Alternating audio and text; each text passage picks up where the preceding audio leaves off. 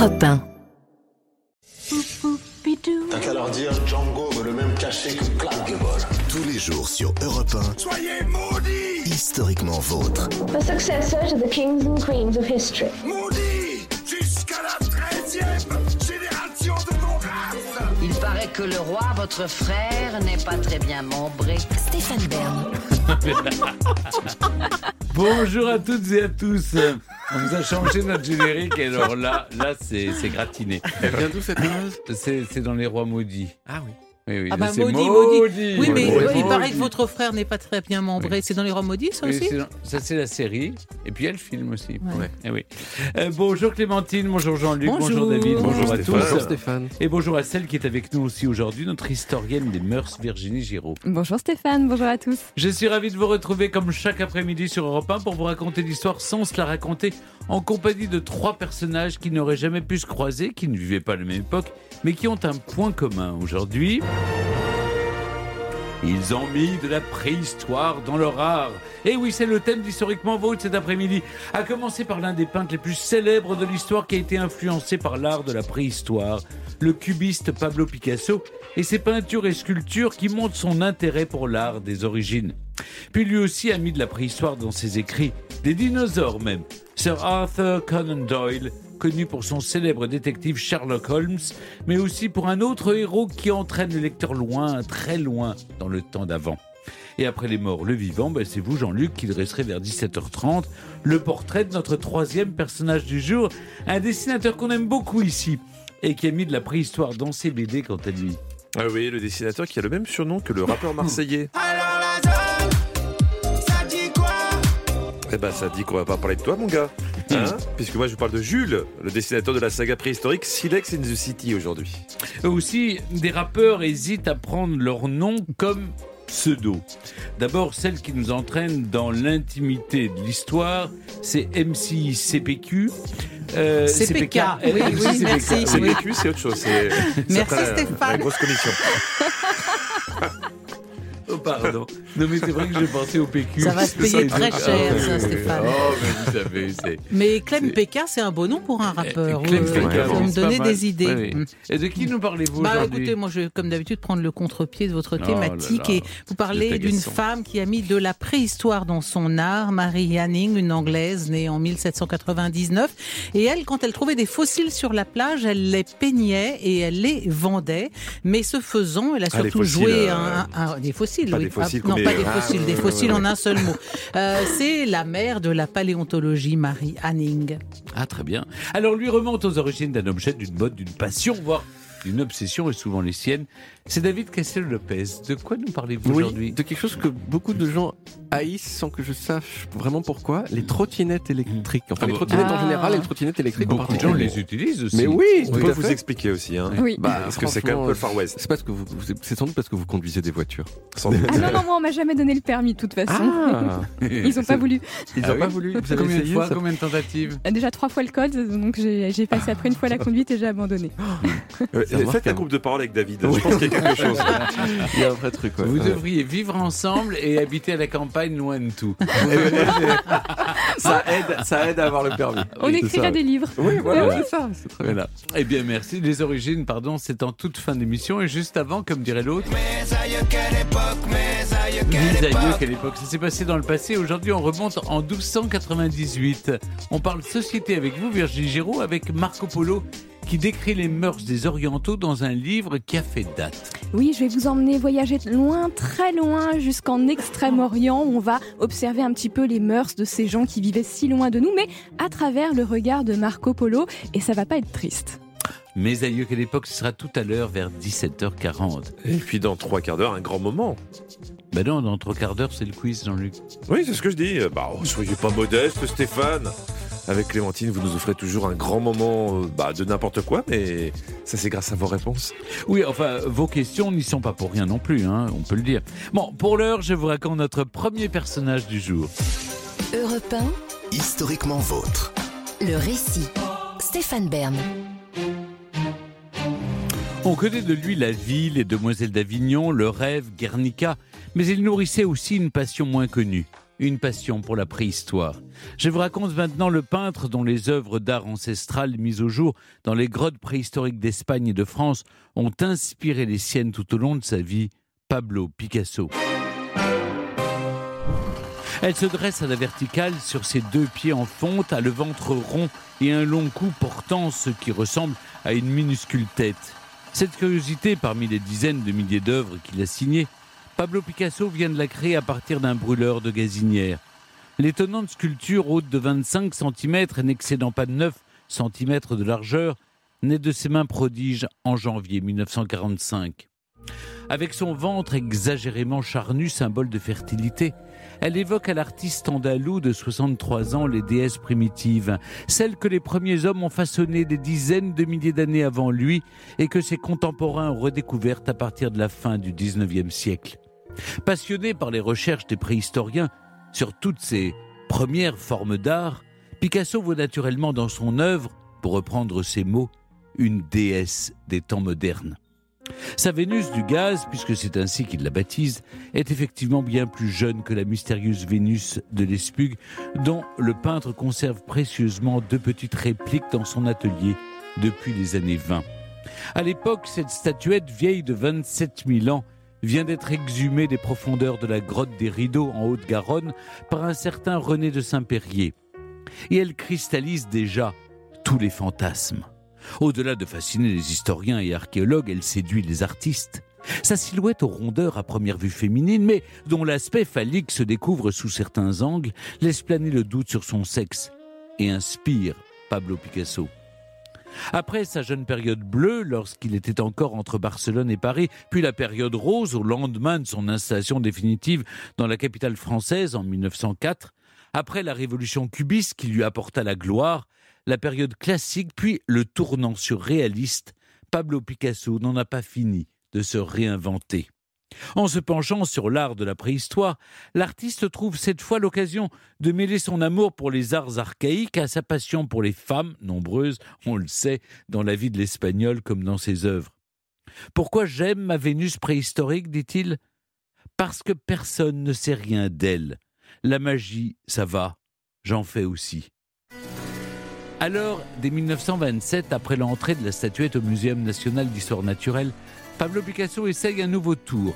Étirer les corps qu'il sculpte ou dessine à l'image de celui de la Vénus de l'Espugue en s'autorisant presque une abstraction des formes. Le tableau Femme lançant une pierre qu'il peint en 1931 à l'âge de 50 ans en est l'illustration.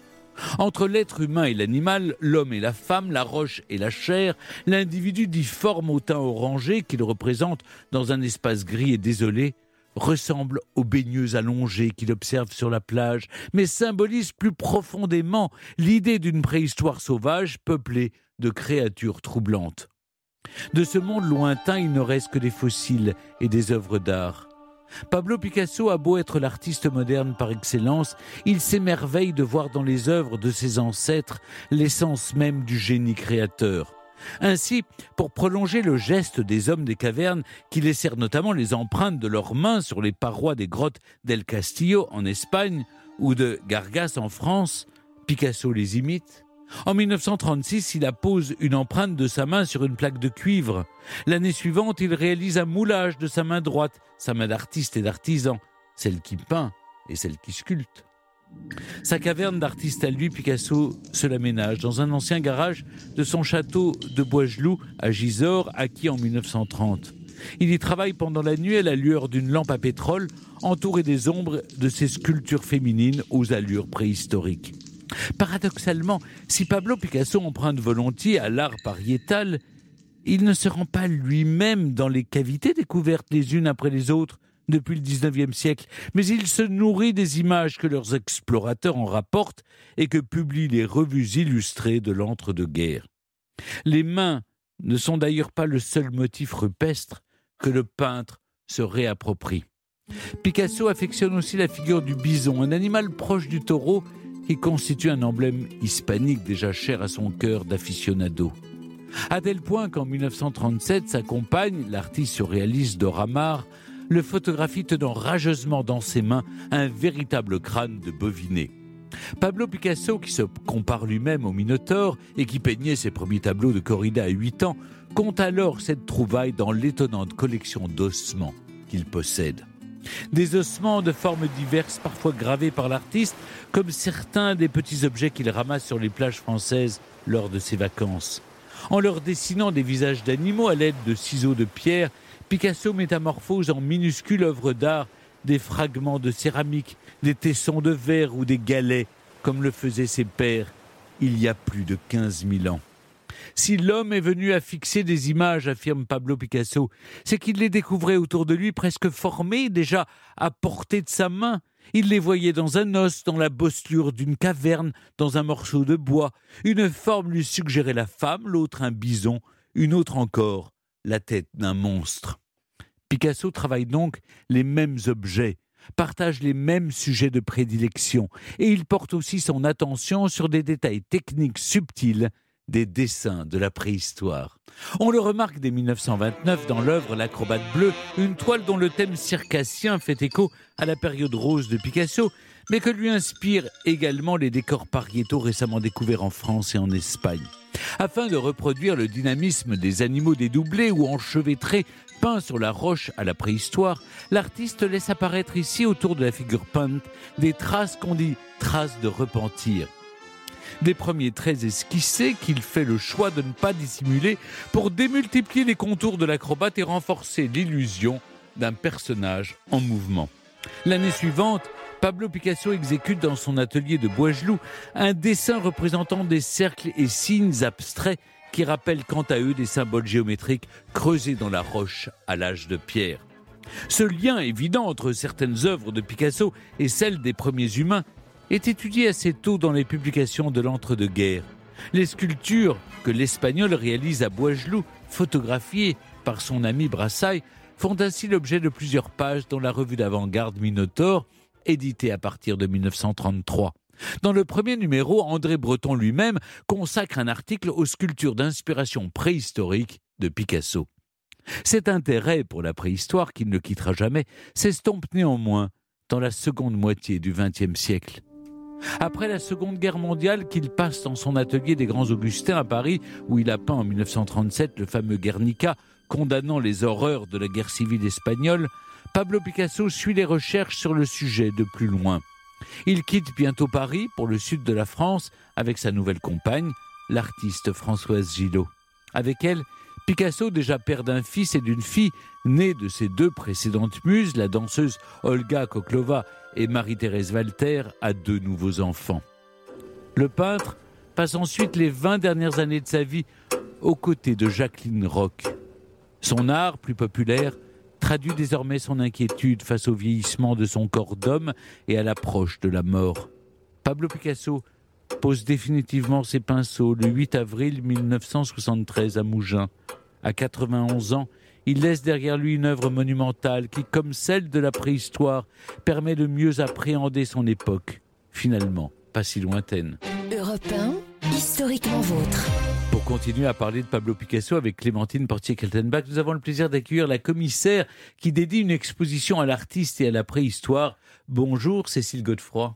Bonjour Stéphane Bern. Cécile Godefroy, vous êtes directrice scientifique du Centre d'études au musée Picasso et commissaire de l'exposition Picasso et la préhistoire qui se tient actuellement au musée de l'Homme à Paris. Cette facette de l'artiste est bien moins connue du grand public que ses périodes bleues et roses par exemple. À travers cet aspect moins connu de Picasso, qu'est-ce que vous avez voulu montrer de lui? Son caractère est éminemment universel. Hmm. L'idée de cette exposition est en effet d'explorer un thème euh, peu connu du public et qui nous permet d'entrer dans l'imaginaire euh, extraordinaire euh, de l'artiste qui fourmillait de référents visuels. Picasso, comme euh, nombre de ses contemporains, est attentif, curieux et, et, fasciné par toutes ces découvertes archéologiques qui jalonnent tout le XXe siècle et qui contribuent à nourrir et élargir la perception que les artistes avaient jusqu'alors du monde et de ses cultures.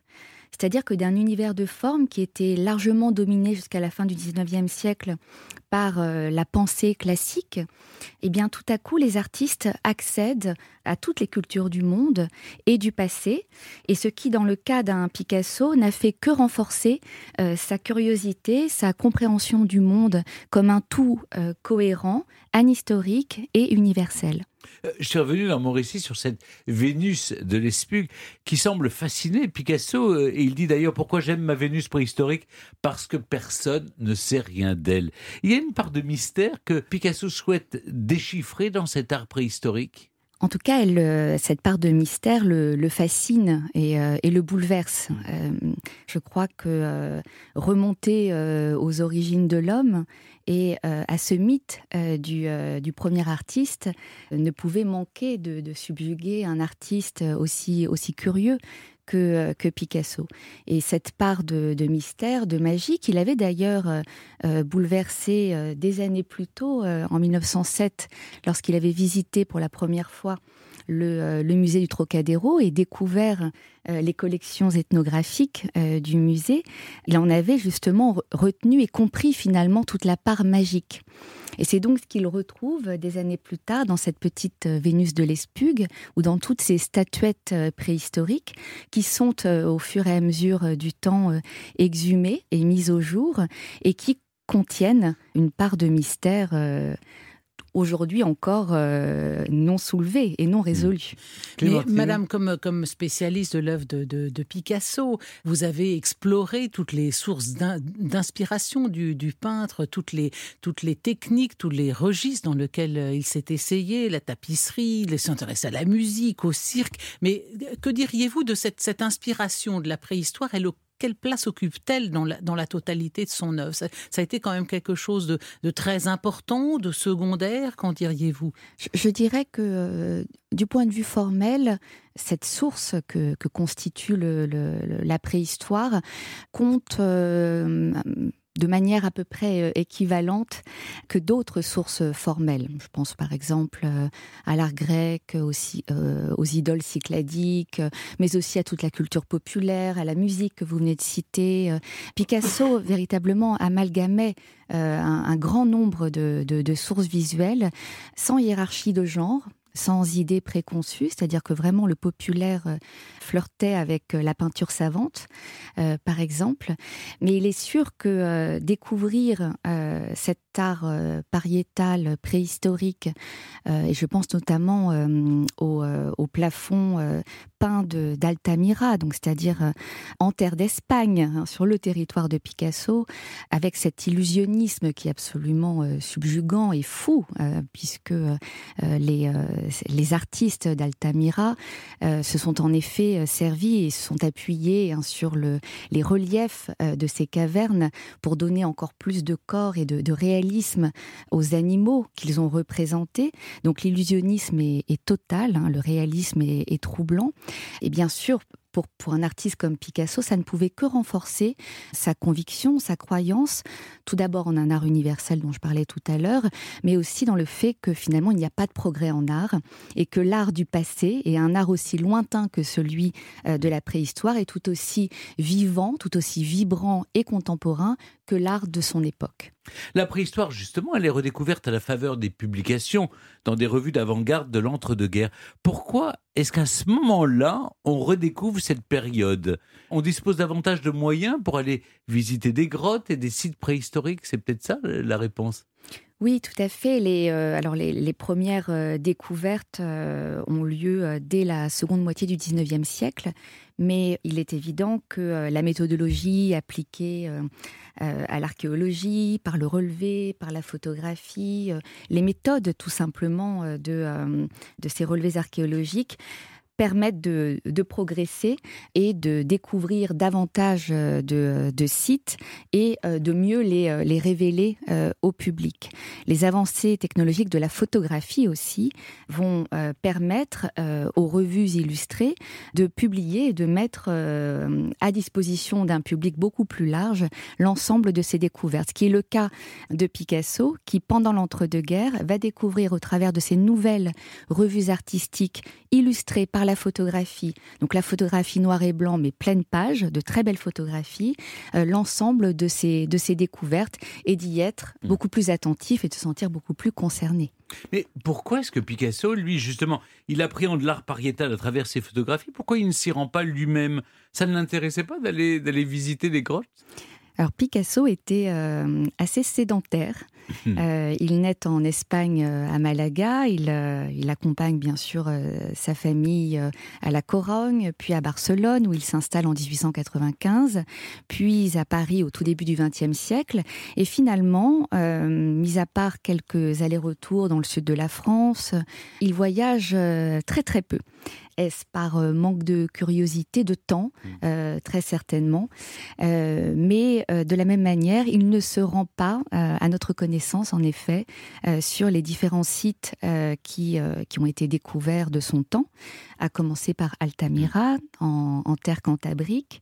Euh, somme toute euh, assez proche de, de Barcelone et du, du sud de la France, ni même à Lascaux, qui est donc euh, découverte en 1940 et euh, qui se visite euh, assez facilement après la Seconde Guerre mondiale. C'est peut-être une manière pour l'artiste aussi de tenir euh, ce monde de référence, cette, cette source euh, très forte, euh, cette source à la fois formelle mais aussi conceptuelle qui était la préhistoire, de la tenir à distance de son atelier. Mais Clémentine En fait, Stéphane a évoqué les différentes techniques qui ont été utilisées par, euh, par Picasso, la gravure sur, sur des os, imprimer sa main sur une, plaque de métal, qui, qui sont très proches de ce- ce- cet art euh, préhistorique. Mais est-ce que, est que donc c'est précisément la découverte de ces grottes, l'intérêt soudain pour la, préhistoire, qui fait qu'on on renoue, qu'il va lui renouer avec des techniques euh, qu'on avait totalement oubliées. Donc on doit vraiment cette espèce de ressurgissement à l'intérêt soudain pour cette euh, discipline. Sinon on peut, s'imaginer qu'on n'aurait jamais vu euh, le début d'un- d'un- d'un- d'une gravure sur ossement.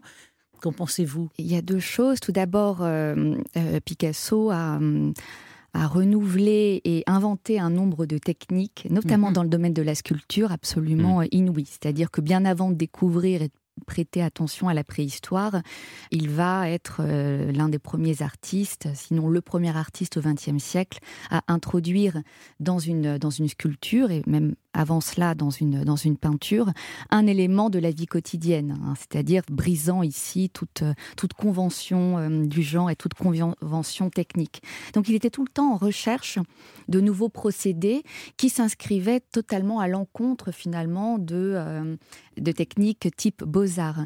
Donc en effet, cette, cette découverte, cette redécouverte du monde préhistorique et de ses premiers gestes artistiques ont pu l'encourager euh, dans ce sens. Mais je crois que ce que, hum, ce ce que l'on peut retenir aussi, c'est tout simplement cette permanence euh, des gestes, permanence euh, des pratiques, des techniques, permanence des sujets, parce que hum, au travers des temps, ce sont toujours les mêmes sujets euh, qui, euh, qui perdurent. Et ça, Picasso euh, en avait tout à fait, tout à fait conscience. C'est toujours dans cette idée que finalement, l'art du passé, mais d'un passé aussi lointain que celui de la préhistoire, est tout aussi contemporain que l'art de son temps. Il y a quand même beaucoup de zones d'ombre encore dans l'art pariétal, des difficultés d'interprétation notamment. Est-ce que, à votre avis, Picasso a permis de mieux l'appréhender, cet art? Je, je ne sais pas, mais euh, il, est, il est fort à penser que euh, le regard qu'ont porté euh, des artistes comme Picasso sur euh, l'art de la préhistoire euh, nous, euh, nous oblige en quelque sorte, nous amène à considérer, à regarder autrement ces statuettes du Gravetien euh, ou ces fresques pariétales euh, du Paléolithique, parce que, euh, en effet, cette, euh, cette attention, cette fascination qu'ils ont eue nous porte à les considérer un peu différemment et à, et à aussi accepter, comme nous en parlions tout à l'heure, cette, cette part de mystère et de, de génie qui était celle de ces premiers artistes. Pour finir, on célèbre cette année les, les 50 ans de la disparition de Picasso. Votre exposition fait évidemment partie de, cette année de célébration. Est-ce qu'il y a d'autres facettes de son art que l'on continue à découvrir aujourd'hui? Oui, de- en permanence. Picasso est, véritablement une figure incontournable du XXe siècle, euh, qu'il a traversé dans presque euh, sa totalité. Et nous continuons donc euh, à, questionner euh, son œuvre euh, et sa place euh, d'artiste euh, au sein de ce siècle des modernités. Donc, dans le cadre de cette euh, célébration euh, Picasso, euh, un certain nombre d'événements vont revenir sur euh, des facettes de son œuvre ou des périodes de son œuvre euh, moins connues ou des, des dialogues, des relations, à l'image de cette, euh, cette exposition euh, euh, Picasso et Gertrude Stein euh, qu'organise le, le musée du Luxembourg, ou encore euh, Picasso dessinateur, une, une grande exposition qui se prépare euh, au Centre Pompidou euh, à l'automne. Et je citerai euh, également, parmi la cinquantaine de projets déployés un peu partout dans le monde et que pilote le Musée national Picasso Paris, cette exposition Picasso Fontainebleau, Picasso à Fontainebleau, que prépare le MoMA de New York euh, pour l'automne.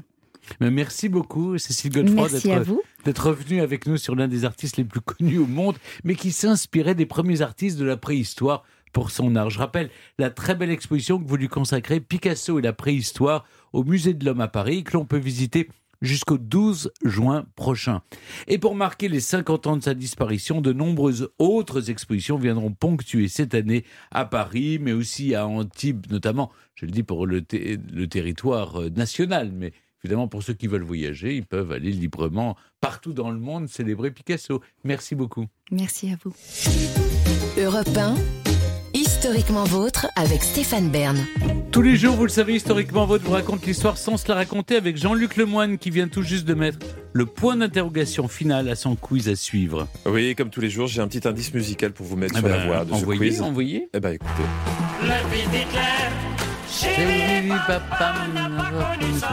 Hitler, euh, Ben voilà, on avec va- le Troisième Reich. exactement, on va parler d'Hitler Oui. aujourd'hui, euh, et notamment d'une d'une récompense qu'on lui a remis. Je peux Ah, pas vous en dire plus. il, a, il a postulé pour le, une, fausse, une fausse candidature pour le prix Nobel euh, pour la paix. C'est ça dont on va parler. Eh ben, pas du tout. Mais bien essayé. Madame, je sais Eh tout. ben ça, je vous le raconterai une autre fois parce que Eh c'est ben, vrai. C'est vrai. Ouais. c'est vrai, Ouais, ouais. ouais. Oui, ça, ça promet cet affrontement. Mais avant, je suis obligé de lui laisser la parole. Et Clémentine Portier-Kaltenbach. Par nous- regret, par regret, je lui laisse la Oh, parole. Je laisse les auditeurs en juger. Elle nous raconte des histoires. Non, non, ça nous plaît, sinon vous ne seriez pas là depuis trois ans. Elle nous raconte des histoires dont elle seule a le secret. Dans l'intimité de l'histoire. Alors aujourd'hui, Clémentine, vous nous racontez le destin d'une des plus grandes paléontologues de son temps, Mary Anning, qui, elle, pour prendre le contre-pied de nos personnages du jour, a mis de l'art dans la préhistoire. Oui. Ah, vous savez que l'histoire de la paléontologie compte quelques pionniers quand même assez rigolos. Par exemple, Robert Plot, c'est un naturaliste anglais du XVIIe et lui a été le premier à euh, publier une description précise d'un os de dinosaure, mais parce qu'il était convaincu qu'il s'agissait là euh, d'un- d'une race de géants éteintes depuis des millénaires. Donc son, son, son travail, ce qu'il a rendu, c'était ça. C'est-à-dire, regardez, il y a eu des géants sur cette planète. Citons aussi William Buckland. C'était un paléontologue victorien. Lui, il donnait ses conférences à cheval. Drôle de Ah oui. gars, hein, oui, Mais il peut typiquement. pas rester très longtemps. Cela dit, ça oblige à écourter. On le suivait, voilà, et lui donnait sa conférence. Alors, il avait chez lui une table. Peut-être avez-vous ça à. On gardait, Stéphane, une table décorée de coprolites qui faisait l'admiration de ses visiteurs. Et les visiteurs, bien entendu, ignoraient tout à fait que des coprolites. Qu'est-ce que c'est des coprolites? je, je ne pourrais pas Ce sont- Des- des- je ne sais pas ce que c'est- et caca voilà. fossilisés. Eh ben oui, vous pouvez. c'est- exact. Regarde, hein, voilà. Ah, écoutez, voilà. quoi Des cacas fossilisés. Exactement, sont des, Des excréments, caca- des ah oui. excréments fossilisés. Et alors, il faisait le malin avec sa table en coprolite, mais ça n'est pas lui, c'est Mary Hanning, justement, qui la première a deviné ce qu'étaient précisément des coprolites. Donc, cette Mary Hanning, elle est née en 1799 à Lyme Regis, une petite ville côtière du Dorset, ayant pour particularité d'avoir une immense baie et d'importantes falaises du Jurassique. Donc, c'est le lieu absolument idéal pour une chasseuse de fossiles, parce que tous ces trésors enfouis se trouvaient quasiment sous son nez. Elle avait de qui tenir parce que son père, qui était menuisier, pour euh, arrondir ses fins de mois, allait chercher des fossiles, et puis avec ses enfants, donc notamment Marie, son fils Joseph, qui devient rapidement une assistante compétente et passionnée, et quand il trouve des fossiles, les fossiles les plus répandus, on en a tous vu, sont ces, on appelle ça des ammonites. Ce sont des, des fossiles ornés, ça fait une sorte de, Oui, de- de spirale. Vous voyez à quoi ça ressemble en fait? en Exactement. En fait, c'est une sorte de mollusque marin qui, une fois fossilisé, fait une- une- comme, comme un escargot pris dans du, dans du plâtre ou du ciment. C'est très joli d'ailleurs. Donc, il les ramassait, il les peignait et il les vendait. Et à l'âge de 12 ans, euh, alors qu'il se balade là sur cette baie, Lyme Regis, eh bien son frère fait une découverte extraordinaire, le crâne d'un ichthyosaure, un reptile marin préhistorique contemporain des dinosaures. Marie, qui a beaucoup de présence d'esprit, se si- s'il y a le crâne, le reste doit suivre. Donc elle se met à fouiller très soigneusement le site et elle met au jour l'intégralité du, du squelette. Alors dans les mois qui suivent, sa découverte est exposée à Londres et cette découverte déclenche la publication de toute une série d'articles scientifiques. Pa- Parce que grâce à elle, vraiment grâce à elle, la vision du lointain passé de la planète est bouleversée. Mais de Marie, pas le moindre mot. Bon, il est vrai qu'elle a alors 13 ans. Enfin, silence complet sur, sur, euh, sur la maternité de cette découverte. En somme, peu importe, eh ben, elle, sa vocation est née. Et désormais, alors qu'elle elle est absolument autodidacte, elle va pas aller à l'école, elle a une, très, une, instruction vraiment, euh, vraiment euh, assez, assez sommaire. Elle est très loin de Londres, où se passe de tout ce qui se passe autour de la paléontologie, c'est là-bas, elle n'y est pas. C'est une femme modeste qui sait pas tellement se faire entendre. Et ben c'est pas grave, elle va lentement et sûrement s'imposer comme une autorité compétente sur les fossiles. Un journal, le Bristol Mirror, finira même par publier son portrait. Durant des années, cette femme persévérante est allée tous les jours, à chaque marée, au pied des falaises de Lyme, parcourant des kilomètres pour trouver des fossiles. C'est grâce à ces efforts que nous devons presque tous les plus beaux spécimens d'ichthyosaures figurant dans les grandes collections. Et l'article ajoute que c'est là un travail extrêmement dangereux. Là, je sais que je vais vous toucher beaucoup, Stéphane, parce qu'en 1833, Mary a perdu son chien bien-aimé, Trey. Trey a été écrasé sous un glissement de terrain. Et Marie Hanning a bien failli y passer aussi, parce qu'elle, à force de gratouiller dans la falaise, là, il arrivait que, il arrivait que tout ça s'effondre. C'est elle qui découvre en 1821 le premier squelette complet d'un plésiosaure, un reptile marin de la période jurassique. Et ce squelette est tellement bizarre que le grand paléontologue français Cuvier, lorsqu'il le voit, croit d'abord qu'il s'agit d'un canular, d'une chimère, d'une créature reconstituée. C'est l'animal le plus monstrueux qu'on ait jamais trouvé, écrit-il, avec une tête de lézard, des dents de crocodile, un tronc et une queue de quadrupède, des écailles de caméléon, des nageoires de baleine, tandis que son cou est d'une longueur énorme comme un serpent cloué au corps. Et bien là encore, bien qu'elle ait trouvé cet animal, bien qu'elle ait trouvé un fossile de ptérodactyle en 1828 et de nombreux autres restes préhistoriques, tous analysés dans des articles scientifiques novateurs, jamais Marie Hanning n'est citée, jamais elle ne sera admise à la Société géologique de Londres, qui n'admettra une première femme qu'au début du siècle suivant, c'est-à-dire dans les années 1900. Mais même si des hommes se sont attribués le mérite de ces découvertes, ce qui la rendait quand même assez amère et frustrée, Marie était connue de tout le- ce petit monde. C'était un tout petit monde, les paléontologues à l'époque. Alors, elle avait sa petite boutique de, fossiles à Lyme, et qui est devenue une sorte de lieu de pèlerinage pour tous les collectionneurs de fossiles du monde. Et le roi de Saxe, Frédéric Auguste, lui a acheté un squelette d'ichthyosaure pour sa collection privée. Marie Hanning disparaît malheureusement prématurément, emportée à 47 ans par un cancer du sein. Et avant sa disparition, plus exactement, elle pouvait plus travailler. Eh ben, Elle était trop malade. La Société de géologie avait quand même fait, comme on ferait aujourd'hui, un letchi, une sorte de collecte de fonds pour l'aider à vivre. Et là, euh, plus, récemment, en 2010, la Royal Society de Londres l'a classée parmi les dix scientifiques les plus influentes de l'histoire britannique. Mais mon vieux, il, y aurait- il leur a fallu le temps. hein. Et je précise aussi qu'il y a Oui. un magnifique film euh, intitulé Ammonite euh, avec Kate Winslet dans le rôle de Marie. C'est un film de dix- 2020 qui est très très bien. Je l'ai vu, je vous le recommande aussi. Merci beaucoup Clémentine et on peut rappeler aussi Mm. que vous lui avez consacré 8 minutes de votre chronique Eh ben voilà. Eh ben, c'était elle- bien mérité. C'était bien mérité. Maintenant, c'est le moment de l'émission. Vous le savez, euh, chers auditeurs, je ne contrôle plus rien puisque c'est vous, Jean-Luc, qui prenez la main pour le quiz Burn to be Alive. Vous, vous savez, je vais vous faire une confidence, Stéphane. Des éminents historiens écrivent des questions, vous y répondez. Je vous dois cet aveu parce que je, je contrôle pas grand-chose non plus, vous savez. Euh, je vais vous faire une confidence, Jean-Luc. On l'avait remarqué, Clémentine et moi. Vous êtes tellement désagréable. Allez, jouons. On commence avec vous, Stéphane. Commençons ce quiz dans le sourire à la légèreté. L'officier de l'armée allemande qui a recommandé Hitler pour qu'il puisse obtenir la croix de fer en 1918 était juif. Oh, certainement. Vrai ou faux? Ah oui, ça, je crois. J'en suis persuadé. Pas d'hésitation? Non, non. Il est Ouais, juif d'après ouais, vous? je pense. On vérifie. Vous avez gagné Vous avez gagné. Il s'appelait Hugo Gut... Hugo, parce que Hugo, ça serait plutôt vers le, le sud. Hugo Gutmann. Il a été de janvier 1918 à août 1918 le supérieur d'Hitler. En 1935, parce que juif, il perd la nationalité allemande. En 1938, il est arrêté par la Gestapo, mais relâché par les SS qui connaissaient son histoire. Il va mourir en 1962 à 81 ans. Ah, Écoutez, Oui, c'est- j'avais- c'est une- j'avais oui. entendu C'est- cette ça- histoire, Oui, ce sont les ironies de l'histoire. L'histoire, C'est- oui. Elle est étonnante et Mm. significative. Merci d'avoir ponctué cette question. N'est-ce Clémentine. pas hein? Oui, ça lui donne un peu plus de, de De- de- profondeur. oui, c'est ça, de poids. Merci beaucoup, Clémentine. Euh, Vous, vous avez la parole, gardez-la. En 1950, la marine américaine lance l'opération Sea Spray. Le but Simuler une fausse attaque biologique sur la baie de San Francisco, mais avec des bactéries inoffensives, lâchées dans 43 endroits. Mais il y a eu quand même 123 morts. 123 morts avec cette opération Sea Spray. Alors, tout ce que je vous dis, c'est vrai ou c'est faux? En 53. En 1950. En 1950, une, une expérience de guerre bactériologique dans 43 points autour de San Francisco et ça aurait fait une centaine de morts. 123 pour être précis. C'est très précis ce qu'il vous dit. Hein. Oui, trop. Toujours Vous trouvez pas très que c'est louche, c'est trop Mm. précis Non, c'est faux. C'est tout, c'est comme ça, c'est un procès d'intention. faux. C'est faux. Parce que c'est précis, madame n'est pas contente. Je sens, je sens l'entourloupe, c'est tout, c'est mon intuition. sentez l'outourloupe.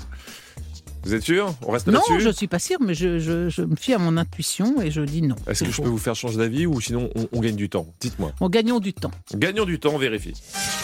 Vous avez gagné. Vous avez gagné. Non, euh, malheureusement, il y a eu quand même un décès. Il y a eu également euh, 11 cas d'infection urinaire. c'est bah, c'est pas rigolo, c'est très douloureux. La guerre bactériologique, c'est 11 infections urinaires. Les tests de l'armée américaine ont été dévoilés en 1977, soit 27 ans après. Et en 81, la famille de l'unique défunt a tenté d'obtenir des réparations financières, mais sans succès. Oh, c'est pas juste. Non, c'est vraiment pas juste. Une question pour Stéphane, vous êtes à un partout. J'aimerais dédier ce quiz à Eugène von Ransonnet-Villez. Vous le connaissez? Non. Non, c'est dommage. C'est qui? Je n'ai pas de plaisir. Eugène von Ransonnet-Villez. Et ça se passe en 1860. Cet homme originaire de Vienne est un pionnier dans son domaine. Mais quel est son domaine? C'est le premier peintre sous-marin. C'est le premier peintre en bâtiment professionnel. C'est le premier à pratiquer la peinture sur soi. Enfin, sur soi, euh, soi-même, hein, pas, euh, Oui, pas l'étoffe. Ah, Ah, je dirais peut-être la troisième. ouais. la, la première ou la troisième La première ou la troisième, mais plutôt la troisième. Ouais. Ça doit être soi. plus facile de, Ouais. de peindre sur soi Soit que, que sous- faire de la peinture Je sous-marine. dirais il peint sur lui-même. Il peint sur lui-même. On vérifie. Vous avez Ah perdu. j'ai C'était sous-marin alors. Exactement, c'est ouais, le premier peintre sous-marin. Il est entré à 11 ans à l'Académie des Beaux-Arts de Vienne.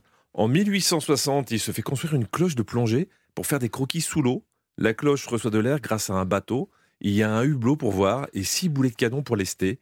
Il est le premier peintre sous-marin. Ah, Ouais, c'est bien. ouais. Il en Voilà. fallait un, c'était lui. On se souviendra de Que- son Oh, mais ce coquillage Ah, est une œuvre de Ransonnet-Villez. Villez. La classe de savoir ça. hein. Je vais le noter Ah dans ouais. un petit coin. Bah, attendez, prenez de- vos notes, il y a une question aussi pour vous. 13e siècle. Temujin est un génie politique. Il rassemble les tribus de l'Asie, allez, de l'Asie de l'Est pour être précis, et celle de l'Asie centrale sous la bannière des Mongols. Il devient le Khan. Comprenez le dirigeant, puis le Chingis, comprenez l'empereur. Je parle donc de... Gengis Khan. Exactement. Réputé pas commode, il a buté son demi-frère à 14 ans pour ne pas avoir partagé le butin d'une chasse avec lui. Vrai ou faux? Est-ce qu'il était quand même un petit peu susceptible? Gengis Khan, est-ce qu'il a parce buté que- son demi-frère Au fond, Gengis Khan avait bon cœur. Et il n'aurait pas, il n'aurait pas estourbi son frère juste pour le butin. Ça lui ressemble pas. Donc je réponds non. Vous répondez non et on vérifie votre réponse. Vous avez perdu. Vous avez perdu. Oh, c'est pas bien ça, Il, Gengis. il a vraiment estourbi, comme vous dites. Le demi-frère s'appelait Beter. Gengis était l'aîné d'une famille de cinq enfants, dont une fille. Il avait aussi deux demi-frères. Mhm. Son père est mort à ses 9 ans. Voilà. D'accord, donc euh, le frère. Béter, il a été euh, buté par Gengis. Beter a été buté, exactement. Ok. Il va falloir une question pour vous départager. Ah oui. On l'appelait Pitz chez les Mayas, Pokolpok en Maya Yucatec, ou encore Taladzi en Zapotec. mais tout ça, c'est quoi? Alors, j'ai plusieurs propositions. Un dieu sans tête, mais avec un sexe énorme. Un jeu de balle, mais sans les pieds et sans les mains. Un plat pimenté, le premier plat pimenté de l'histoire de toute la gastronomie humaine. Ou un paradis, où seuls ceux qui avaient tué à main nue pouvaient y accéder. Deux. Un. Un, le, le- le dieu sans, avec un sexe énorme. Mm. Et vous, vous dites le, Le jeu, jeu. de balle. Vous aviez l'air d'être sûr de vous ou il y a une raison? Je connais le jeu de balle, euh, un cas qui se joue. En effet, c'est une genre, c'est l'ancêtre du basket qui se joue sans, sans les mains, sans, sans les, avec les- pieds, avec la tête juste, juste avec la tête, je crois. Eh ben, vous avez raison presque. Mais c'est vous qui gagnez ce quiz. C'est un jeu de balle où on n'avait pas le droit ni aux pieds ni aux mains. Le but, d'aider des hanches et des cuisses pour faire toucher la balle dans le camp adverse. C'était il y a 1400 ans. Et dans certaines versions, la partie donnait lieu à des sacrifices humains. On savait, oui. on savait s'amuser à l'époque. Bravo, c'est une victoire pour Clémentine. Ah, une de plus. Oh. Ça devient lassant. Le triomphe si modeste. peu ces derniers temps. Et historiquement, votre continue avec nos personnages qui ont mis de la préhistoire dans leur art. Europe 1, Historiquement vôtre. le récit. Stéphane Bern. Il est l'un des auteurs britanniques les plus prolifiques qui a signé des romans d'anthologie avec un personnage de détective culte. Oui, mais pas seulement, il a également imaginé un accès vers un monde préhistorique oublié avec un autre héros, je vous raconte maintenant, Sir Arthur Conan Doyle. Nous sommes en avril 1912 au Royaume-Uni. Les lecteurs du Strand Magazine découvrent pour la première fois le personnage du professeur Challenger. George Edward Challenger, ou GEC, comme il se surnomme lui-même pompeusement, est le héros caractériel et vaniteux du monde perdu de Lost World en anglais. Un roman que le journal publie en feuilleton durant de nombreuses semaines jusqu'en novembre 1912 et dont l'auteur est loin d'être inconnu au peuple britannique. Sur les photographies qui illustrent le texte, on découvre les personnages principaux de l'histoire, ceux qui participent à la folle aventure imaginée par Arthur Conan Doyle. L'exploration d'un plateau isolé d'Amérique du Sud où survivent, à en croire le professeur Challenger, plusieurs espèces de dinosaures. Les protagonistes sont au nombre de quatre.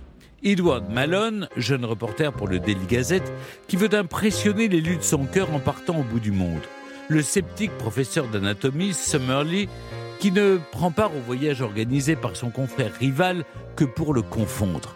L'élégant Lord John Roxton, aventurier téméraire qui n'en est pas là à sa première mission périlleuse dans une contrée lointaine. Et bien sûr, le professeur Challenger, scientifique aussi brillant qu'acariâtre, spécialiste d'anthropologie et de zoologie, qui dirige cette expédition afin de prouver à tous qu'il n'est pas un imposteur.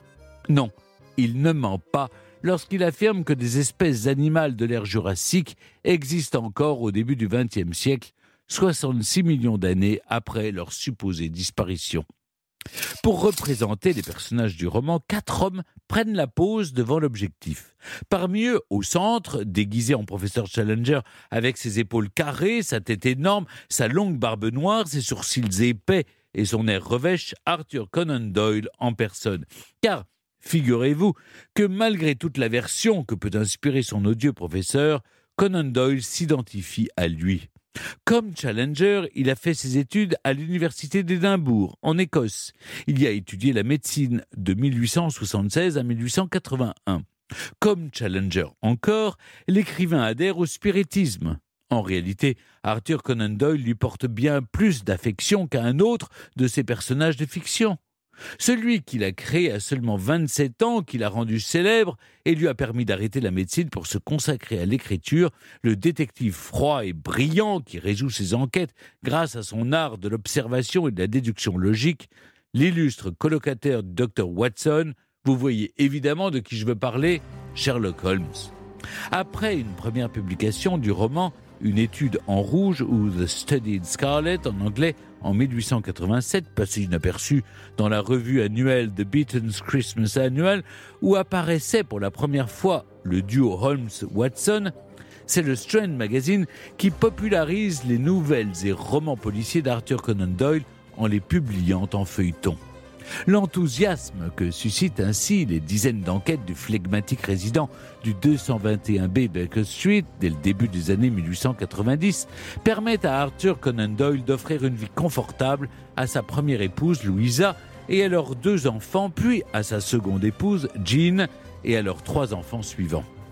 Le succès des aventures de Sherlock Holmes, joint à son engagement en faveur de la Seconde Guerre des Bourgs, menée par le Royaume-Uni en Afrique du Sud au tournant du siècle, a également valu à l'écrivain d'être anobli en 1902 et de devenir ainsi, à l'âge de 43 ans, Sir Arthur Conan Doyle.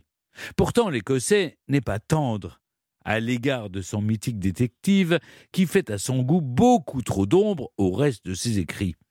Obnubilé par Sherlock Holmes, dont la notoriété va jusqu'à dépasser celle de son auteur, le public en oublie en effet que Conan Doyle n'écrit pas seulement des romans policiers, mais aussi des poèmes, des pièces de théâtre, des récits historiques et fantastiques.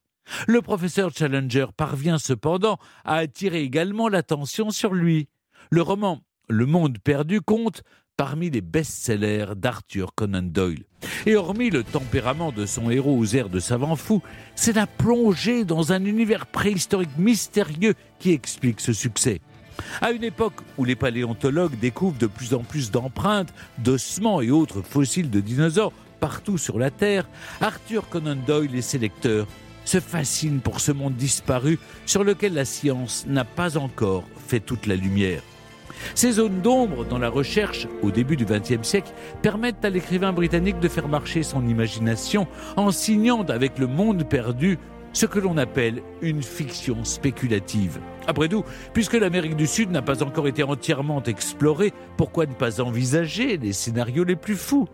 Après avoir remonté l'interminable fleuve Amazon, puis l'un de ses affluents, voyage dont le journaliste Edouard Malone rapporte tous les détails à son rédacteur en chef Macardel et au lecteur par la même occasion, les explorateurs nés de la plume de Conan Doyle font finalement d'invraisemblables découvertes. Sur le plateau surélevé jusqu'auquel le professeur Challenger les a menés, ils rencontrent des iguanodons, des ptérodactyles ou encore des hommes singes. Cette idée originale d'Arthur Conan Doyle est si lumineuse qu'elle inspirera plus tard d'autres écrivains, et l'un des plus célèbres, Michael Crichton, qui publie Jurassic Park, qui sera adapté ensuite au cinéma par Steven Spielberg avec le succès que l'on connaît, et sa suite qui reprend carrément son titre, The Lost World, le monde perdu.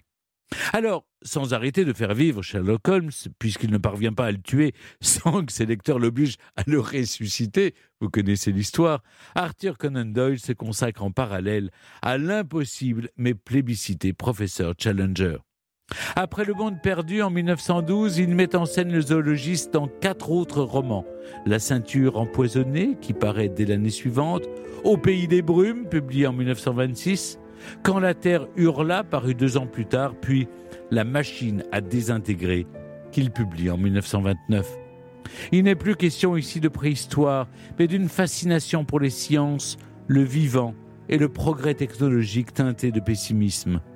Après une première guerre mondiale dévastatrice et la perte de son fils aîné, les dernières œuvres d'Arthur Conan Doyle traduisent aussi son espérance d'un au-delà quelque part et d'un avenir meilleur l'écrivain britannique meurt d'une crise cardiaque le 7 juillet 1930, à l'âge de 71 ans.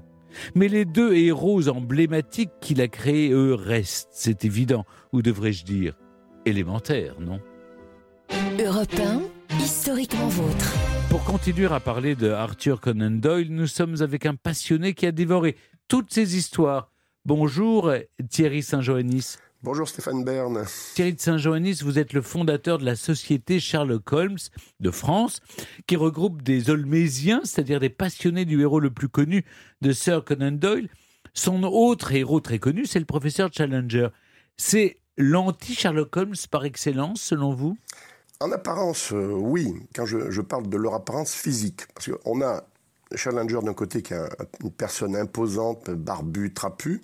Et en face, on va avoir Sherlock Holmes qui est imberbe, élancé, élégant. Donc, euh, on a effectivement un anti-Sherlock Holmes. Mais ce- sous ces physiques, on va avoir la même force, car les deux personnages sont capables de vous mettre KO d'un seul coup de poing, comme l'aurait fait le boxeur qui était Arthur Conan Doyle. Et là, on commence à comprendre à qui on a affaire. On a entre- euh, Challenger et Sherlock Holmes, c'est un peu ces deux facettes de Conan Doyle. Ce sont deux scientifiques qui utilisent euh, la science pour résoudre des énigmes.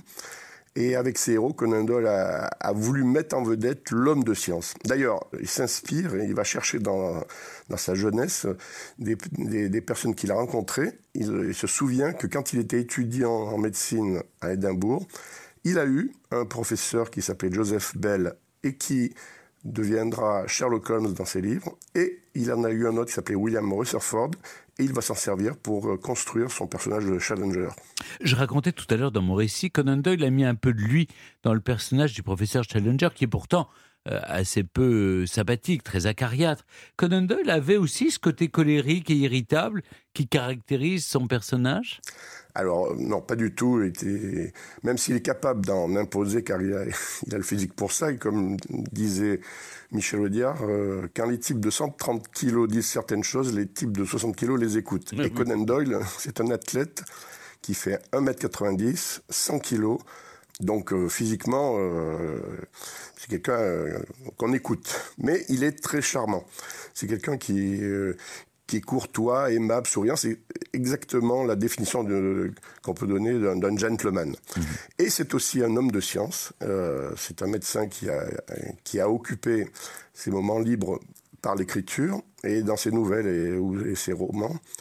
Il s'amuse à glisser les avancées scientifiques qu'il vient de découvrir dans des revues érudites. Dans Le Monde Perdu et les, les autres récits de cette euh, série, c'est Conan Doyle qui parle par la bouche de Challenger.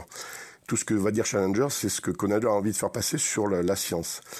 Et euh, en 1926, dans le, le volume Au pays des brumes dont vous avez parlé, il exprime même son propre engagement au spiritisme en utilisant son héros qui va se déclarer partisan convaincu de la cause spirit. Ce qui peut surprendre que aujourd'hui, quand on considère que euh, le spiritisme et la science Mm. euh, ne font pas Oui, forcément font bon ménage. bon euh, absolument, oui.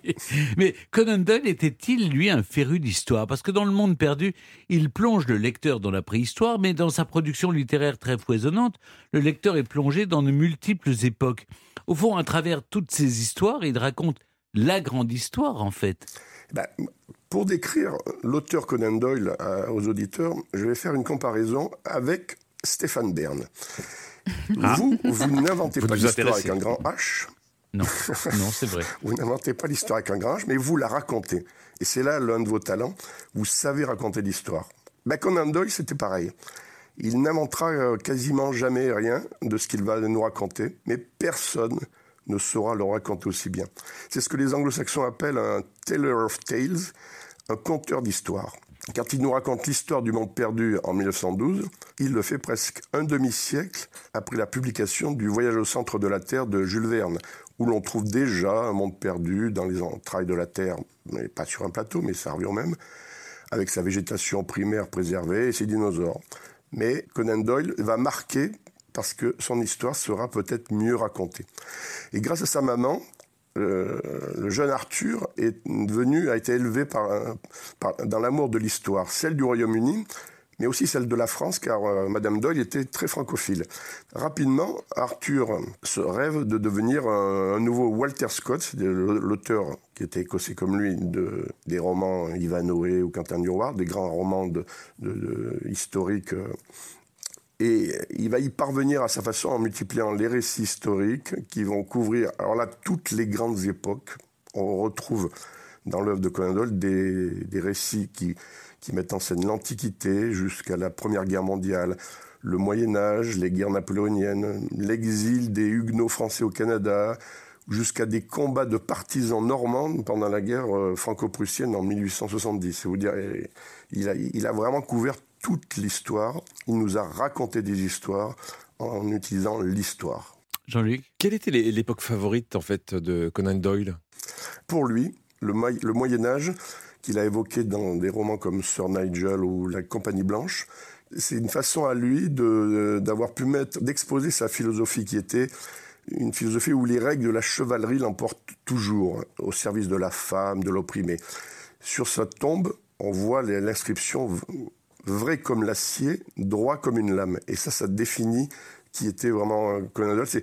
C'est un chevalier euh, qui a vécu euh, au, au, 19e euh, et au début du 20e. Il a toujours voulu. Donc pour lui, le Moyen Âge, même si son Moyen Âge n'est pas le Moyen Âge des historiens, c'est son époque favorite. Et toute sa famille a été imprégnée de, de, de, cette, de cet amour. Virginie Selon vous, Thierry Saint-Joannis, si Sir Arthur Conan Doyle devait euh, conseiller un seul de ses livres à ses lecteurs, ce serait lequel?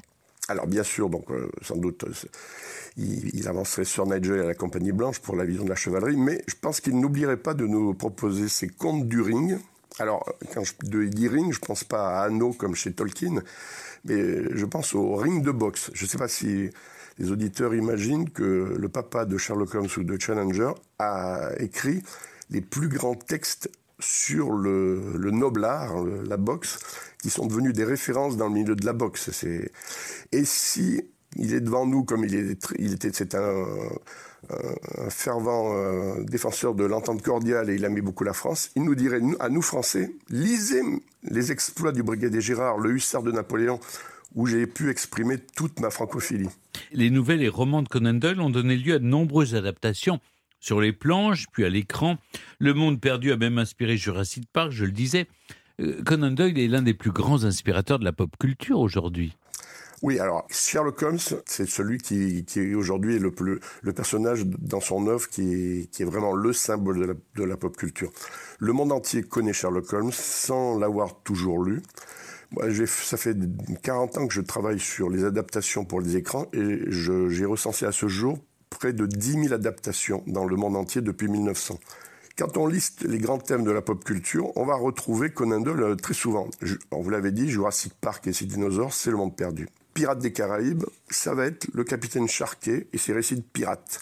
Indiana Jones, bah, c'est peut-être aussi le professeur Challenger. Et même dans Harry Potter, on retrouve des références à Conan Doyle. Tous les auteurs du XXe siècle et les scénaristes à Hollywood ont lu Conan Doyle. Et ils ne l'oublient pas. C'est même devenu pour eux un, jeu de le citer. Et pour finir, euh, à part Trump, je crois que tous les présidents américains ont pris soin de citer Conan Doyle ou Sherlock Holmes dans leur discours de campagne, car c'est toujours payant. Mais merci beaucoup Thierry Saint-Joannis. On retrouve d'ailleurs toutes les actualités de la Société Sherlock Holmes de France sur votre site internet. Merci beaucoup. Merci beaucoup. Europe 1, historiquement vôtre. Stéphane Bern. Aujourd'hui, dans Historiquement Vôtre, avec Jean-Luc Lemoyne, David Kessel-Lopez et Virginie Giraud, on réunit des personnages qui ont mis de la préhistoire dans leur art. Après Pablo Picasso et Arthur Conan Doyle, vous nous racontez, Jean-Luc, Jules. Oui, après Pablo Picasso et Arthur Conan Doyle, comme vous venez de le dire, je vais vous parler d'un artiste qui a lui aussi mis de la préhistoire dans son art. Il s'agit de Jules. C'est pas des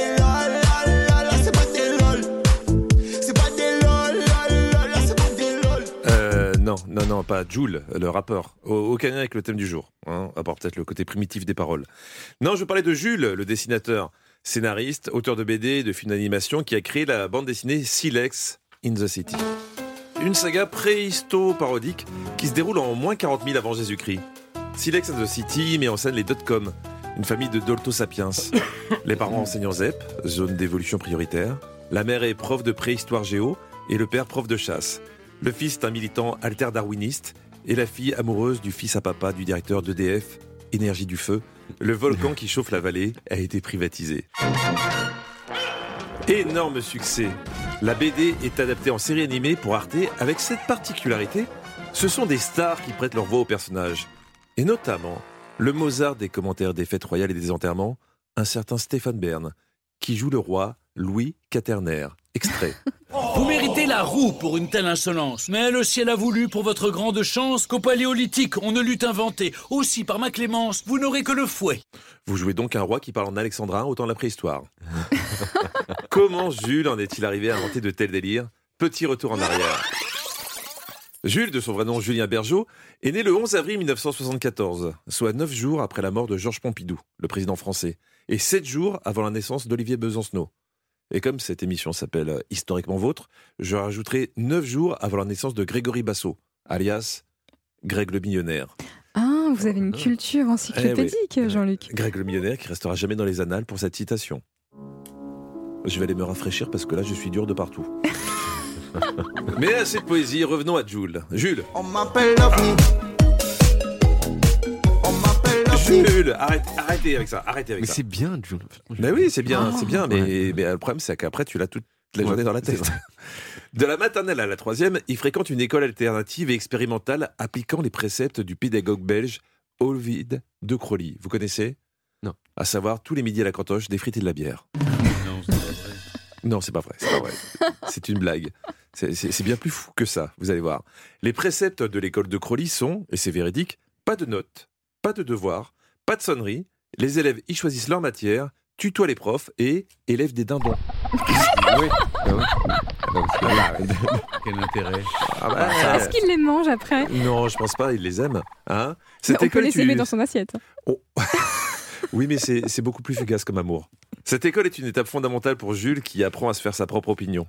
Il se met également à dessiner et en CM1, à 10 ans, il compose et vend son premier journal, le Julien Déchaîné, qui est un clin d'œil au journal satirique. Le canard. Le canard enchaîné. Ah, bravo, bah oui, enchaîné, déchaîné, le lien n'était pas évident. Vous, vous êtes tellement fort. Mais moins que Jules, qui intègre en second la prestigieuse école alsacienne. Bon, ensuite, c'est le parcours banal d'un surdoué. Normal sup, agrég d'histoire, puis il commence à enseigner. À Normal sup, bien sûr. Sa voie semble toute tracée, sauf que Jules a attrapé tout jeune le virus du dessin, et contre ce virus, il n'y a pas de vaccin. C'est comme le virus des châteaux pour vous, Stéphane. hein? Vous avez beau essayer régulièrement de passer le week-end dans ce que vous appelez les, les bidonvilles de périphérie urbaine. À chaque fois, vous craquez et vous fuyez en calèche vers des châteaux entourés de verdure. Vous êtes faible, Stéphane. C'est la vie de château. Oh, oh, oh, oh, oh, oh, oh. C'est la vie de château. Oh, oh. Amour et salut. Un peu de Patrick Topalov, ça fait du bien de temps Oui, en temps. oui, ça fait longtemps qu'on l'avait pas entendu. Oui, on se demande pourquoi. Ju- Jules devient dessinateur de presse. Il collabore au Point, à Flux Glacial, Charlie Hebdo, à Libé, au Monde, et dessine aussi à la télé partout où il peut, dont on ne peut pas plaire à tout le monde à la grande librairie. Bref, à coups de crayon précis et incisif, Jules marque durablement son territoire. En 2005, il se lance enfin dans la bande dessinée et publie Il faut tuer José Bové, une satire corrosive des altermondialistes. Puis enchaîne avec La Croisade s'amuse, journal intime de Madame Ben Laden, le Da Vinci Digicode et le Guide du moutard qui obtient le prix Goscinny. Oui, il, il adore les jeux de mots foireux et il les assume totalement. Et c'est donc en 2009 qu'il connaît son premier gros succès commercial, on en a parlé, Silex and the City. Au total, 9 albums et 200 épisodes animés de 3 minutes. Il enchaîne en 2017 avec 50 nuances de grec, qui n'est pas une encyclopédie sur le kebab, mais une BD où la mythologie raconte notre époque. Bon, vous connaissez l'histoire. Là encore, la BD est adaptée en série pour Arte, que des méga stars au doublage. Donc, qui c'est qui repointe le bout de son museau? Hmm. Bah, tu m'étonnes après qu'il soit débordé. hein. le procureur et professeur Belfond, le prince Albert de Tiron-Gardé, l'iconique Stéphane Bern. Et là, vous y jouez le rôle d'Orphée, rien que ça. Voy que ça pète. Non, non, non, non, non. J'ai perdu mon dentifrice. C'est quoi ce truc déjà? Oh, de pas oublier d'aller chercher Eurydice aux enfers à 13h. Oh purée, j'avais complètement zappé. Quelle cruche. Vous chantez hyper bien, mais je savais pas, Stéphane. Il y a eu une doublure voix ou c'est vous qui Non, chantez non, non, je, je me parodie moi-même. Bon, allez, revenons à Jules, qui en 2016 devient le scénariste officiel de. Ah oui, euh, Lucky Luke. Exactement, Lucky Luke. De 2016 à 2022, en binôme avec HD au dessin, Jules scénarise 4 albums. Il en fait une adaptation ciné où évidemment le rôle de Lucky Luke sera tenu par Jean Dujardin? Stéphane Bern. non, Jean Dujardin, bien sûr. Non, je plaisante bien sûr, c'est faux les adaptations, c'est c'est pas lui. Mais je voulais voir comment les gens allaient réagir. Car, car vous êtes arrivé à un moment de votre vie où, où tout est possible, Stéphane. Les gens vous aiment tellement que si demain vous annoncez que vous allez tenir le rôle principal du biopic d'Annie Cordy, les gens sont prêts à vous suivre. Et c'est pour ça que c'est un privilège d'être à vos côtés. Ah non. Oh là là, vous avez bien tout léché, là, c'est bien. Franchement, c'est très excessif ce bruitage. hein. ça se voyait pas tant que ça la lèche. Jules est aujourd'hui un de nos auteurs les plus drôles, reconnu de tous, nommé officier de l'Ordre des Arts et Lettres en 2016, mais ça ne l'empêche pas d'être un homme libre et engagé. En 2020, au Festival BD d'Angoulême, il offre à Emmanuel Macron un t-shirt LBD 2020, avec un personnage éborgné, obligeant le président à se justifier ensuite devant les caméras. Adepte des coups de massue, Jules va remettre très bientôt de la préhistoire dans son art, puisqu'à l'automne prochain va sortir son premier long métrage, Silex and the City. Vous y rejouerez le roi Louis XIV Je crois pas, non. Non, j'ai pas été sollicité. Ah, c'est une erreur. C'est une erreur. Vous êtes de son porte-bonheur. Et vous savez qui de très célèbre voix à un personnage? François Hollande. Oh, vous n'êtes pas fait remplacer par François Hollande Ah non, je pense Non, pas. je, je pensais pas. Mais je, je pense que ça sera un personnage de mammouth. Merci beaucoup, Jean-Luc. Europe Historiquement vôtre. Et allez, il est l'heure de dire au revoir à nos personnages qui ont mis de la préhistoire dans leur art pour retrouver deux chroniqueurs qui mettent de l'art dans leurs histoires.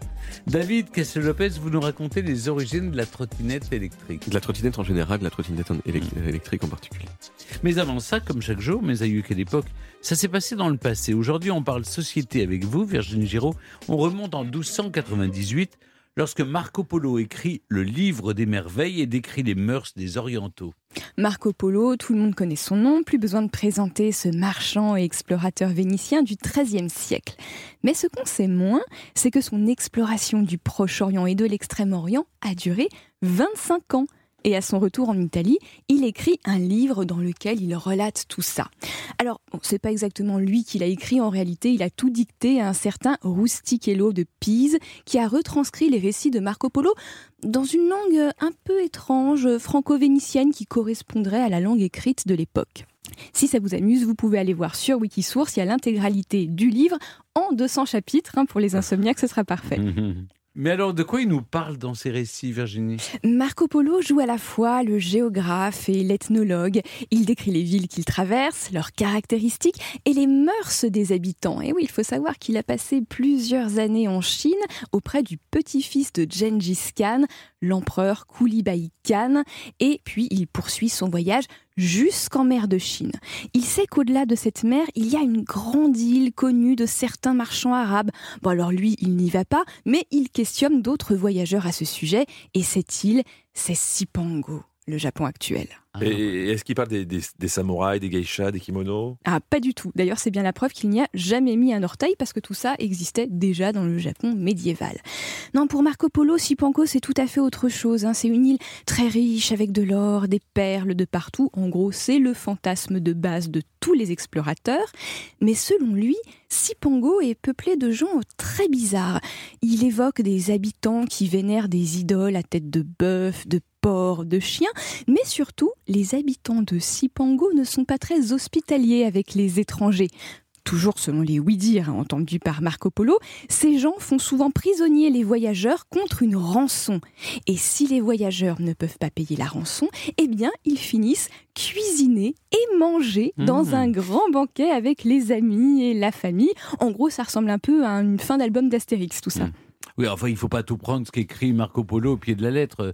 On l'a bien compris. Oui, mais malgré ses approximations et ses affabulations, le livre des merveilles de Marco Polo, hein, qui au départ s'appelait Le devisement du monde, va être un immense succès dès sa publication à la fin du XIIIe siècle.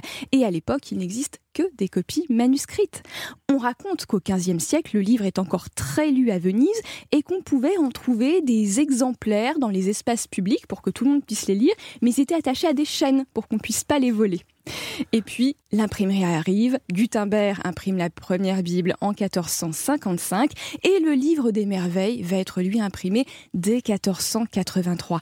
Et il y a un personnage très célèbre qui va l'avoir comme livre de chevet, c'est Christophe Colomb.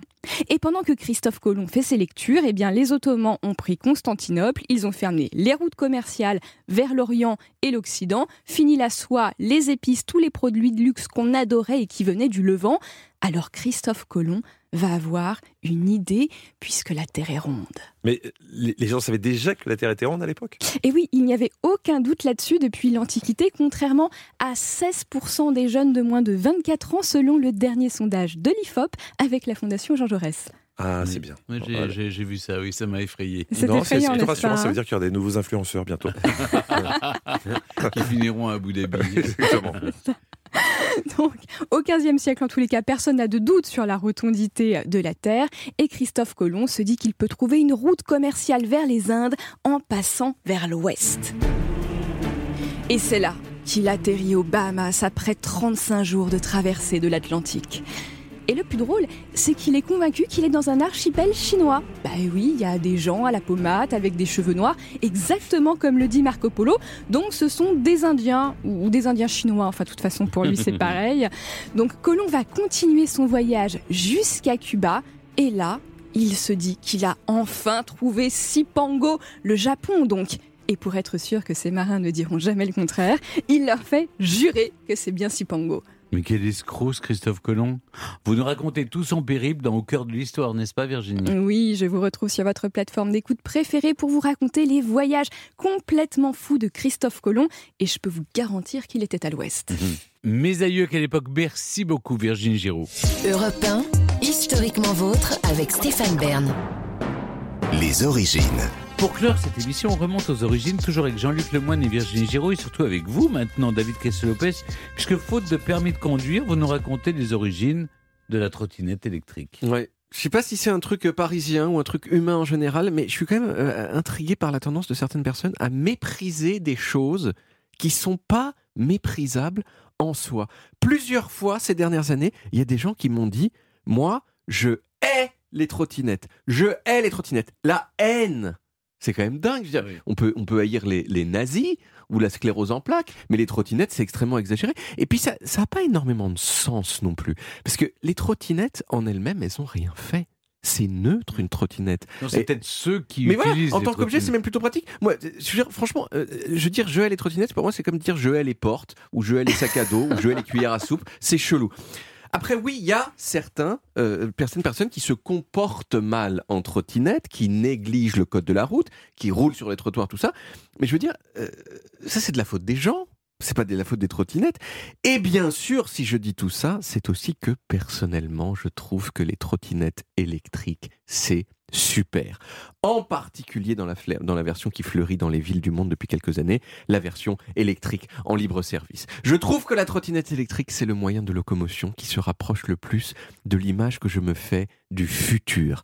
Vous êtes debout et vous êtes absolument immobile comme une statue et pourtant vous filez fluidement et en silence à 10 voire 20 km heure dans les rues de Paris. C'est super et c'est ultra élégant et ça donne envie de savoir depuis quand ça existe. Alors les trottinettes, au départ, tout le monde le sait, les trottinettes pas électriques, ce sont des jouets d'enfants.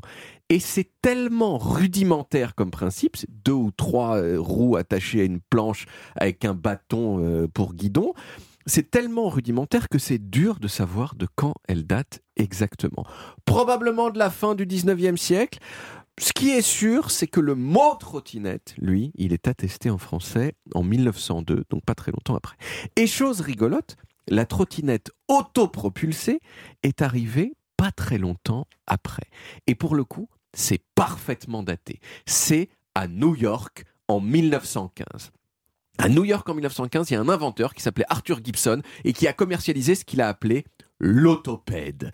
Mot valise qui combine automobile et vélocipède, ce qui donne donc autopède. C'était des trottinettes euh, à moteur qui consommaient euh, 2 litres au 100, pas mal, et qui pouvaient aller à 40 km heure. Alors ça pesait un peu lourd par rapport aux trottinettes actuelles, c'était 50 kg, mais franchement quand on les voit, c'est frappant parce que c'est vraiment une version belle époque des trottinettes d'aujourd'hui. Ça a eu un grand succès chez les femmes en particulier, peut-être justement parce que c'était une façon très bien comme il faut de se déplacer. Ensuite, on peut dire qu'il y a eu deux grands moments importants euh, dans l'histoire contemporaine de la trottinette. Le premier moment important, c'est le début des années 2000 quand sont apparues les, trottinettes en aluminium, euh, dites trottinettes Razor, dont le, euh, le guidon était pliable, inventées soit par un monsieur suisse, soit par un monsieur taïwanais. Les sources divergent. Je m'en souviens très bien parce qu'à l'époque, pendant les soldes, je travaillais comme vendeur aux Galeries Lafayette à Paris. Et un jour, on m'avait dit promène-toi avec la trottinette Razor dans les couloirs pour faire une démonstration et donner en- envie aux gens d'acheter. C'est ce que j'ai fait. Et au bout d'un moment, j'ai pris un tout petit peu la confiance et je me suis vautré ma race sur le marbre du rez-de-chaussée au milieu de la foule en me faisant mal, au passage très mal. Alors ça n'a pas du tout dû donner envie aux gens euh, d'acheter des trottinettes. Et aujourd'hui encore, c'est une humiliation de mon existence dont je me souviens très bien. La seconde étape, bien sûr, c'est la fin des années 2010, lorsque les astres se sont alignés pour faire apparaître les trottinettes électriques en libre service dans les villes du monde. Elles sont apparues en 2017 aux États-Unis et en 2018 en France. Pourquoi je dis que les astres se sont alignés? Parce que c'est à ce moment-là où le prix des batteries électriques nécessaires pour les, euh, trottinettes avait baissé suffisamment pour que ce soit euh, compétitif et où les fabricants pouvaient aussi se procurer des trackers GPS facilement. Alors aujourd'hui, vous le savez, les trottinettes électriques en libre service, elles sont menacées par Anne Hidalgo, qui voudrait bien les interdire, probablement parce qu'elle les hait. Non. Elle a soumis l'interdiction à un vote populaire qui aura lieu le 2 avril, mais vous, vous savez déjà que moi je voterai contre, parce qu'il n'y a pas plus de raison d'inter- d'interdire les trottinettes que les portes, à mon sens, ou les cuillères à soupe. Merci David pour cette prise de position courageuse. Qui vous honore, qui vous honore. Alors expliquez-moi peut-être pourquoi vous les haïssez, vous. Mais on, Parce que ça roule n'importe comment, c'est Mais c'est hyper pas ça, dangereux. ça roule pas. On est d'accord. Je suis entièrement d'accord avec vous, David. Je n'ai rien contre les trottinettes, mais contre l'usage que certains en, En font. Eh bien, et surtout, ils les jettent sur les trottoirs une fois qu'ils les ont utilisés. Interdisons il faut reconnaître quand même, parce que si on, on suit votre analogie, j'ai été plus embêté par des gens qui avaient des trottinettes que des gens qui avaient des cuillères à soupe. Vraiment. Merci Jean-Luc pour cet Non, argument. il faudrait régenter un peu le- la, la- Ouais. la circulation entre les, volo- les vélos, les motos, les, les trottinettes, euh, voilà. Oui. les Après, après on, on peut dire, bon, je suis quand même, par exemple, je suis pour qu'on interdise les lance-flammes, parce que c'est vrai que bon, bah, c'est Ouais, pas de la faute des lance-flammes si on les déjà utilise. fait, non Voilà, exactement. On pourrait- mais si on suit mon argument, dire, bah, bah, on n'a qu'à pas interdire les lance-flammes. Ah, je suis d'accord. Mais moi, c'est que c'est plus dangereux Non, les lance-flammes c'est- que les c'est assez embêtant quand sur une trottinette, on- ils se prennent pour des véhicules prioritaires et ils mettent en péril leur, leur, leur vie. Donc c'est Ouais. ça qui est dangereux. Et la vie des autres surtout. Surgissent, Oui, il y a- y a des ils gens qui- surgissent euh, non pas de nulle part, mais de derrière les voitures. Et, Oui. et là, vous manquez de les faucher. D'ailleurs, il y a un record de morts ces derniers Oui. temps. Il y a euh, aussi un record d'utilisation de, des trottinettes. Donc, Oui, euh, est-ce donc, que- Vous avez raison, la statistique euh, prouve qu'il y en a de plus en plus, mais il y a aussi de plus en plus de morts. C'est Voilà. vrai. Donc maintenant, il faut non seulement une trottinette, mais un casque. Oui. Mais maintenant que je sais qu'Anne Hidalgo est contre, moi je suis pour. C'est la seule Bon, fois où j'étais d'accord avec Anne Hidalgo. Vous voyez, c'est la première fois que vous faites débat, David. Oui, c'est bien. C'est hein. vrai, c'est bien. Oui, c'est pas en oui, il a- 535 émissions. Il aurait, ça prouve, Oui, ouais, que, oui. que j'ai il, a, il parlé de cocaïne, il a parlé vrai.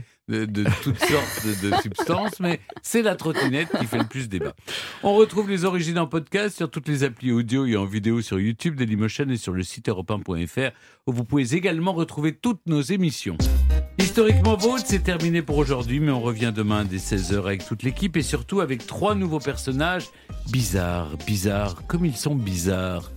Marie-Laure de Noailles, descendante du sulfureux marquis de Sade, devenue vicomtesse inclassable, qui a tout fait pour sortir de son rang, et notamment les plus grandes extravagances. Puis l'écrivain Roald Dahl et ses histoires bizarres pour petits, mais pour grands aussi. Et vous, Jean-Luc, vous nous raconterez un rappeur qui chante bizarre et qui parle bizarre aussi.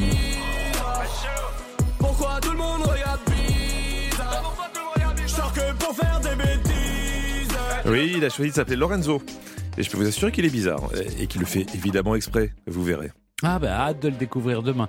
À demain, les amis Retrouvez Historiquement Vôtre tous les jours de 16h à 18h sur Europe 1 et en podcast sur europe1.fr.